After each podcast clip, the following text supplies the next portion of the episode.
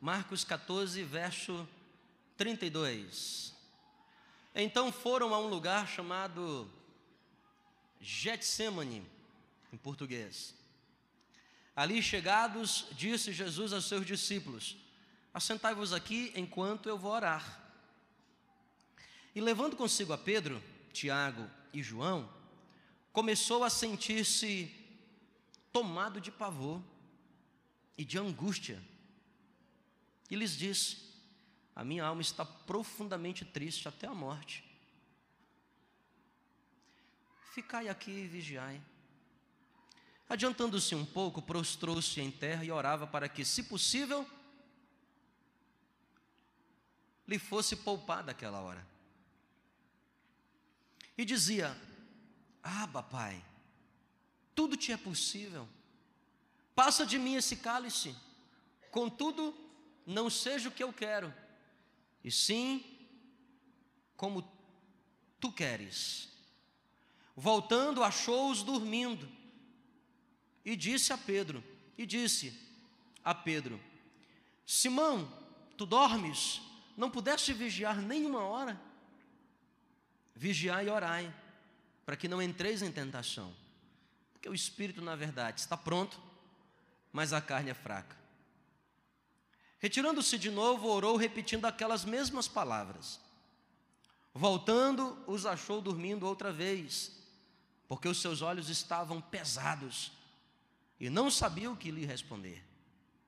E veio pela terceira vez e lhe disse: Ainda dormis e repousais? Basta, chegou a hora. O filho do homem está sendo entregue nas mãos dos pecadores. Levantai-vos, vamos. Eis que o traidor se se aproxima. Texto talvez dos mais conhecidos. Jesus, horas antes de ser crucificado, Jesus tinha tomado a ceia, a última ceia com os discípulos, era o período da Páscoa, era uma quinta-feira. Jesus tinha tomado aquela ceia, cantado um hino, como nós fizemos aqui, e a Bíblia diz então que Jesus se retirou para orar. Sua alma estava muito angustiada. Levou consigo Pedro, Tiago e João. Naquela madrugada, naquela madrugada, Jesus foi preso, julgado naquela madrugada, açoitado, escarnecido pela manhã, e por volta das três horas da tarde daquela sexta-feira, Jesus foi crucificado e ressuscitou ao terceiro dia. Ressuscitou não depois de três dias, mas ao terceiro dia, no domingo. Sexta, morreu, sábado, no terceiro dia, não é depois de três dias, Jesus então ressuscitou. Esse é o momento em que Jesus passa por, por talvez o seu tempo mais angustiante. Não há nenhuma nenhum momento na palavra de Deus que mostra que Jesus se sentiu angustiado, só nesse texto. Claro, isso se repete nos demais evangelhos, com exceção de João. Jesus no Getsemane, vivendo momentos difíceis da sua vida. Todos nós passamos por angústia, sim ou não? Todos nós. Eu acho que a angústia é um dos sentimentos mais difíceis da gente descrever. Se você perguntar para alguém o que é que é angústia, a pessoa vai ficar. Porque angústia é algo que a gente sente, mas a gente tem muita dificuldade de descrever. Angústia para uns é um aperto no peito. Sabe quando você parece que o teu coração foi apertado, você para alguns até se manifesta com falta de ar. Angústia. Nós passamos por momentos de angústia. A angústia na vida de Jesus nesse caso era tão forte que Jesus chegou a transpirar gotículas de sangue. Imagine a pressão que esse homem não estava sentindo. Porque ele sabia o que veria no outro dia. Ele sabia da traição de Judas. Ele sabia que os açoites o aguardava coroa de espinho. Ele sabia que a cruz o aguardava, que a morte. Ele teria que passar pela morte. Jesus estava então vivendo esse momento angustiante. O que é que a gente poderia descrever como sendo angústia? E eu fiquei pensando nas minhas angústias particulares. E eu descrevi alguma coisa mais ou menos o seguinte: o que é que é angústia? É uma combinação, é uma combinação de estado de ansiedade. Uma pessoa angustiada é uma pessoa ansiosa. Nem sempre uma pessoa ansiosa é alguém que está angustiado, mas todo angustiado passa por ansiedade. Às vezes a ansiedade é tão grande que, que chega a mão fica fria. É tanta ansiedade que chega a transpirar. A angústia, para mim, é a combinação do estado de ansiedade com inquietude. Nunca vi uma pessoa, pessoa angustiada quieta. Frequentemente o angustiado, o angustiado está inquieto, como Jesus. Olha o que Jesus estava fazendo, servindo a ceia. Terminou a ceia, vamos dormir? Não, vamos para o monte orar. Chegando lá no monte, se isolou um pouquinho, vou orar. E fez isso a madrugada inteira angustiado. E voltava. E dizia para os discípulos: Olha, vocês não conseguem vigiar comigo. Uma pessoa angustiada às vezes até se torna uma pessoa incompreensiva. É uma mistura de ansiedade, inquietude, sofrimento. Todo angustiado está vivendo um momento difícil de sofrimento da sua vida. E quando eu falo de sofrimento, são dores acima do que o corpo pode suportar. Dores emocionais, dores na alma, dores as quais ninguém consegue entender a sua dor, só ele que está passando.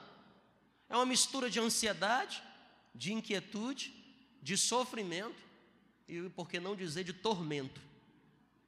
Que palavra eu usei aqui, igreja? Não, bem forte, que palavra é? Tormento. tormento. Quem está aqui, diga amém, por favor, amém, amém? amém. Tormento. Então, angústia é ansiedade, inquietude, que mais? Sofrimento e o que? Tormento. Vamos falar essas palavras? Angústia é uma mistura de quê? Não, por favor, fala bem alto. Ansiedade, que mais?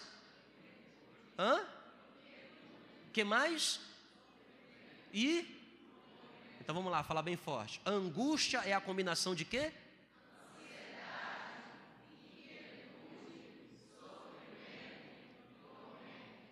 Levanta a mão. Que... Não levanta não. Não levanta. Todos nós passamos por angústias, não passamos? Sim ou não? Momentos difíceis que nos fazem sofrer, que aperta tudo, que a gente fica ansioso e o nosso corpo fala, e o nosso corpo sente. Uma pessoa angustiada pode facilmente se tornar uma pessoa deprimida. O corpo não aguenta mais. Uma pessoa angustiada pode facilmente desenvolver outros tipos de enfermidade. Uma época dessa eu estava lendo um artigo sobre, sobre câncer no corpo e angústia da alma. Que coisa. Angústia, irmão, talvez seja uma das coisas mais difíceis que nós podemos lidar na vida. O que fazer em dias de angústia? Em tempos de angústia, o que é que eu devo fazer? Eu aprendo aqui algumas coisas com Jesus. Primeira delas, primeira lição que eu aprendo está no verso 33. Evangelho de Marcos, capítulo 14, versículo 33, diz assim: ó, Jesus estava angustiado e levando consigo quem? Não, igreja, fala bem alto. Quem que ele levou? Irmãos, aqui ó. Nunca fique sozinho nos tempos de angústia. Nunca.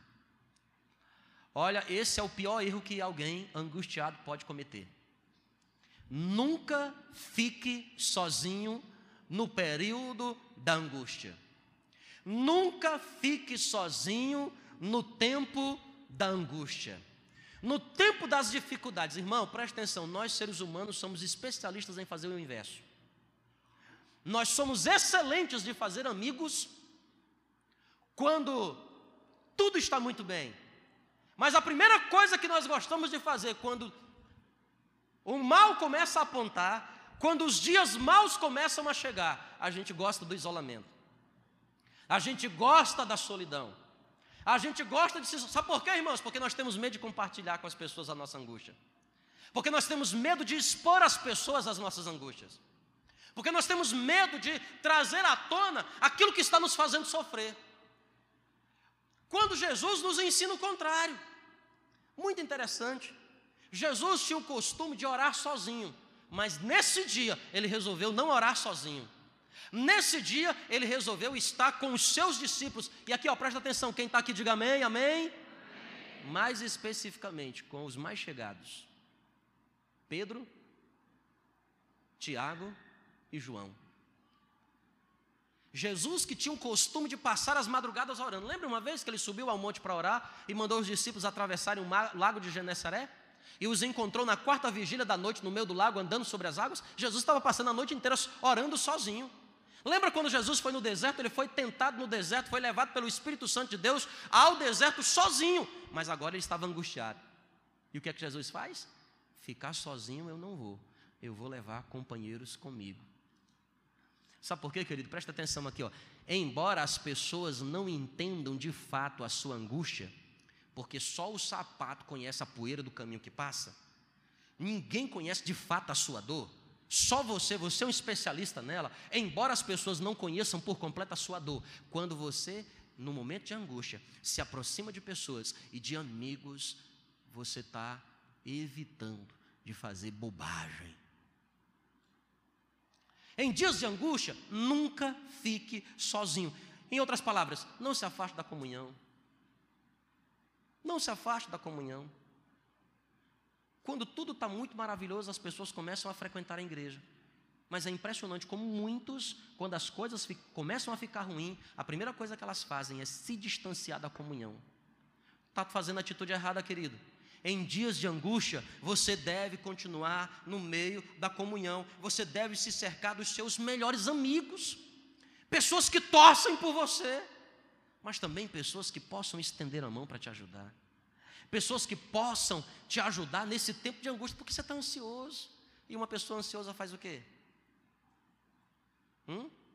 Ansiedade é a irmã gêmea da precipitação. Sabia disso não? Ansiedade, ela mora vizinha, as duas estão compartilhando parede com parede. A precipitação, uma pessoa ansiosa sempre é uma pessoa precipitada. Coloca os carros na frente dos boi. Age sem pensar. Fala sem pensar. Nunca. Por quê? Porque está ansioso. E por isso muitas vezes pessoas angustiadas fazem bobagens. Pessoas angustiadas fazem muitas bobagens. Por que fazem bobagem? Porque estão vivendo ansiedade, sofrimento, inquietude, tormenta. Meu irmão, aprenda com Jesus. No dia da angústia, nunca se isole. Esteja sempre perto dos seus amigos. Dois, o que Jesus fez no dia da angústia? Verso 37. No dia da angústia, nos tempos da angústia, aprenda com Jesus. Verso 37. Voltando, os achou dormindo. Mas voltando de onde, gente? Voltando da onde? Da oração. Os achou dormindo. E disse a Pedro: Simão, tu dormes? Não podes, não pudeste vigiar nenhuma hora comigo? Olha o que diz o verso 38. Vigiai e orai para que não que igreja? Aqui, ó. Em dias de angústia, cuidado com a tentação. Nos dias de angústia, vigie as suas fraquezas. Coloque sentinelas sobre os muros baixos da sua vida. Em dias de angústia, arranje um pedreiro para poder cobrir o buraco do muro que você está cercado. Todos nós temos fraquezas, todos nós temos dificuldades, todos nós temos momentos da nossa vida de angústia, e nesses momentos de angústia, as nossas fraquezas, elas aparecem. E aí, juntamente com as nossas fraquezas, vem quem? O tentador. Vem a tentação. Vem a tentação. O que é, que é tentação? O que é que significa tentação? Atração que o meu coração tem pelos desejos da minha própria carne. Olha o que Jesus nos ensina: vigiai e orai, para que não entreis em que igreja? Porque na verdade o Espírito está o quê? Está pronto ou não está pronto? Está pronto, irmão. Mas o problema é que você não vai para o céu, não é hoje, não. Eu acho. Quem quer ir para o céu hoje? Olha, ó. Tem gente que quer ir, glória a Deus. Aleluia, irmão. Deus leva hoje. Né? Que eu também quero ir. Dia de angústia, meu irmão. Cuidado com a tentação. Ó, eu sempre falo aqui na igreja, né, que as tentações, elas podem ser classificadas em três grupos. Tentações na área do poder. Você tem problemas com poder? Não, pastor, não tem problema com poder, não. Comigo, nada pode. Você tem problema com o quê? Dinheiro. Não, pastor, chega a dar uma coceirinha na minha mão, pastor. Quando minha mão está coçando, eu já sei o pagamento que está chegando. Ou você tem problema com o sexo? Antigamente eu dizia o sexo oposto, né? Mas hoje eu tenho que falar o sexo. Que o problema já não é mais o sexo oposto. Amém ou não? Tem problema? Então você tem que vigiar nos dias de angústia.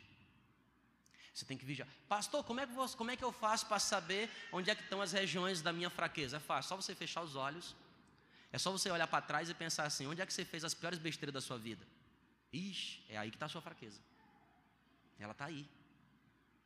Em dias de angústia, cuidado com a tentação. E qual é o segredo então, pastor? O segredo é oração, meu irmão. Qual é o segredo, igreja? Oração. O que, é que Jesus fez aqui nesse dia? Eu vou orar.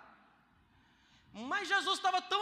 Escuta, é muito interessante isso, porque o homem que nos ensinou a orar, e que criticou os fariseus, chamando-os de hipócrita, porque eles oravam vãs repetições. Agora Jesus está lá no Getsemane, fazendo o quê? Repetições, três vezes. Senhor, afasta-se de mim esse cálice. Ei, irmão, presta atenção. Escuta, psiu, aqui, ó. Às vezes nem, nem o que você fala, nem, nem o que você está falando, nem a oração que você faz. Às vezes é a atitude que você tem. Só de você dizer assim, eu vou orar. Deus vai te ajudar, querido. Em dias de angústia, em dias de angústia, não fique sozinho. Em dias de angústia, arranja gente para orar contigo, irmão. Arruma gente para orar com você. Ai, pastor, eu queria tanto alguém para orar. Irmão, vem para a igreja orar. Vem para a igreja. Seis da manhã, sete da manhã, oito da manhã, três da manhã, cinco da tarde, onze da noite. Não vai nem para casa hoje, fica aí orando, irmão. Ora, ora que dá uma melhorada. Agora, você, como, como é que você quer resolver? No dia da angústia, não, eu vou fazer. Não faz, irmão. Não toma decisão. Não haja. Espera um pouco mais. Não, pastor, mas está insuportável. Tá não, irmão, você consegue suportar um pouquinho mais. E aí você ora. Cuidado com a tentação. Jamais fique sozinho. Priorize essa vida de oração. É muito interessante. Olha logo o que diz no verso 34, comecinho, capítulo 14, verso 34. E disse-lhe: A minha alma está profundamente o quê? Irmão, a, a minha alma está profundamente triste, Jesus está dizendo. Ele está falando assim, pessoal, eu estou eu tô muito triste, eu estou muito angustiado. Aí o que é que Jesus faz? Por favor, me ajuda aqui em oração. E a Bíblia diz que ele leva Pedro, Tiago e João e vai orar. Para finalizar, que o tempo aqui voa rápido demais, o culto de Santa Ceia, olha aqui, terceira dica. Em tempos de angústia, nunca fique só, cuidado com a tentação, mas em terceiro e último lugar, encare o seu Getsemane. Encare o seu que, igreja? Vamos entender um pouco melhor para você? Pastor, o que é isso? Que, que, que Getsemane? O que é isso? Não entendi. É um equipamento do carro? É de comer? pessoa ansiosa tem vontade de comer, né? Descontar na comida. É de comer? Vou comer logo isso aqui tudo. É Getsemane. Isso é um bolo novo, francês. Deixa eu explicar para você o que é que é Getsemane. Presta atenção aqui, ó. Verso de número 32. Jesus, lá no verso 32, diz assim na minha versão: Então foram a um lugar chamado quê? Getsemane. O que é Getsemane? Primeiro, para você entender Getsemane, você precisa entender o lugar preferido de Jesus para a oração.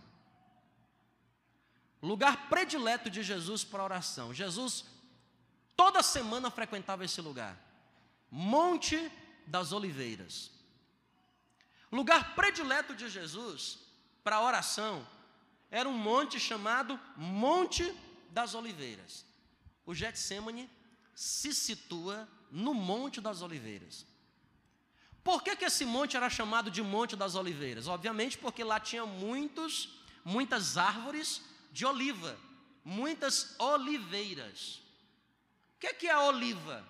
É a famosa azeitona, como nós conhecemos no norte, no nordeste. Oliva, azeitona. De onde se extrai azeite. Quem está aqui, diga amém. Presta atenção aqui, ó.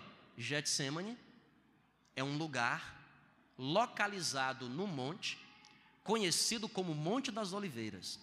O Monte das Oliveiras assim se chama porque lá tem muitas oliveiras, pés de azeitonas. De onde se extrai azeitonas verdes? Lembra quando ela está verdinha? Não quando ela está roxa, verdinha. E lá se espreme, se espreme para fazer o azeite de oliva. O azeite que na Bíblia representa presença do Espírito Santo de Deus. E ele me ungiu, e ele derramou sobre minha cabeça azeite para pregoar o ano aceitável do Senhor. O que é que diz lá no Salmo 133? Ó, oh, quão bom e agradável que os irmãos vivam unidos, é como óleo, é como azeite que é derramado. Presta atenção aqui, igreja. Jesus foi nessa noite para o Getsemane. Sabe o que significa essa palavra em hebraico?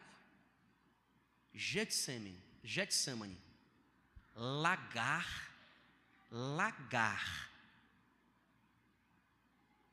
local do óleo, Getsemane, lagar do azeite. Diz os bons estudiosos que nesse jardim havia tantas olivas que por onde você passava havia azeite. Que por algum motivo as olivas verdes caíam e lá eram pisoteadas, eram espremidas e azeite. Jesus nesse dia diz o seguinte: Minha alma está angustiada. Venham comigo. E diz a Bíblia que no Monte das Oliveiras ele foi para o Getsemane. Getsemane pode representar o lugar em que nós estamos sendo espremidos na vida. Getsemane pode representar o lugar onde estamos sendo pressionados. Estamos sendo, quem sabe, pisoteados. Getsemane representa momentos da nossa vida de tamanha pressão. Tamanha pressão. Que o único desejo que temos é de sair debaixo dessa pressão. Mas olha o que a Bíblia nos ensina: que nesta noite, no momento mais difícil da vida de Jesus, ele resolveu encarar o seu Getsemane. Quem está entendendo o que eu estou falando, diga amém. amém. Sabe, querido, todos nós aqui temos um jardim desse para cruzar. Todos nós. Temos um jardim desse de pressão que temos que cruzar. Muito interessante quando nós olhamos a atitude de Jesus no verso 42. Olha o que Jesus diz no verso 42. Levantai-vos. O que, é que ele diz? E depois de levantar-vos, ele diz o quê? Vamos. Ele está dizendo assim, ó, ei gente, aqui ó, vamos embora. Bora. Mas como é que Jesus chegou no Getsemane?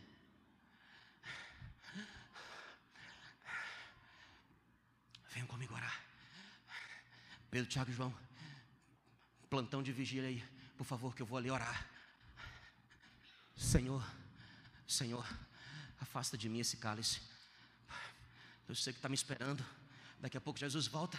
Meus amigos, vocês não puderam vigiar comigo nenhuma hora. Nenhuma hora, minha alma está angustiada. Minha alma está angustiada. Senhor, afasta de mim esse cálice. Afasta de mim esse cálice, Senhor. Senhor, segunda vez, meninos, vocês não, não estão conseguindo orar. Por favor, orem comigo, vigiem comigo. Terceira vez, Jesus angustiado. Mas agora, quando Jesus volta, olha que coisa interessante. Agora Jesus volta. E a atitude de Jesus me transparece muita, muita paz. Ele diz: Levantai-vos e vamos, venham comigo, porque o traidor, o traidor o que, igreja? E por que será que Jesus chegou no Getsemane de um jeito e saiu de outro. O Evangelho de Lucas, capítulo 22, versículo 43. Esse Evangelho, o médico Lucas, no capítulo 22, versículo 43, nos dá uma nova visão do que aconteceu.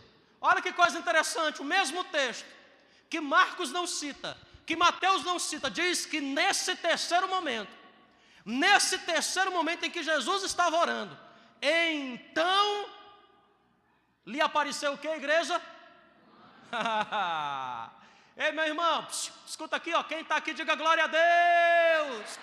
Você não passará sozinho no Getsemane. Deus vai enviar socorro para você, meu filho. Deus vai enviar um anjo para te ajudar um anjo lhe apareceu, e um anjo que lhe apareceu fazia o que com ele? Quem sabe o anjo bateu no ombro dele assim e falou assim: Ei Jesus, sei que você está angustiado, fica tranquilo, fica tranquilo, que Deus Pai mandou dizer para você: estou aqui contigo. Em outras palavras, estou junto com você. Ei, meu irmão, em dias de angústia, encare o seu Getsemane. Porque se você não encara o Getsemane, você nunca encontrará o anjo de Deus que poderá trazer conforto para você. Encare. Por isso que Jesus se levanta daquele Getsemane e fala assim: como é que é? Ah, é? Jesus, irmãos, estou falando de Jesus, o Deus Todo-Poderoso, que aqui demonstra todas as suas fraquezas humanas. Jesus, que é perfeitamente homem, porque a Bíblia diz que em todas as coisas ele foi tentado como eu e você. Jesus agora se ergue do Getsemane e diz o seguinte: Estou ungido. Passei pelo meu tempo da unção, estou ungido. Agora a cruz que me espera.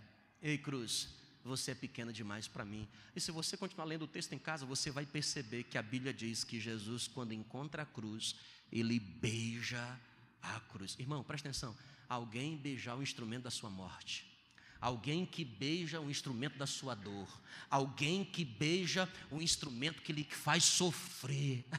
Sabe por quê, irmão? Que nós conseguimos no cristianismo beijar o que nos faz sofrer. Sabe por quê que nós conseguimos abraçar os espinhos que nos dói? Sabe por quê, irmãos? Porque o anjo do Senhor está conosco, nos confortando. Sabe quem é esse anjo, meu irmão? É a presença real, doce, maravilhosa, completa do Espírito Santo de Deus.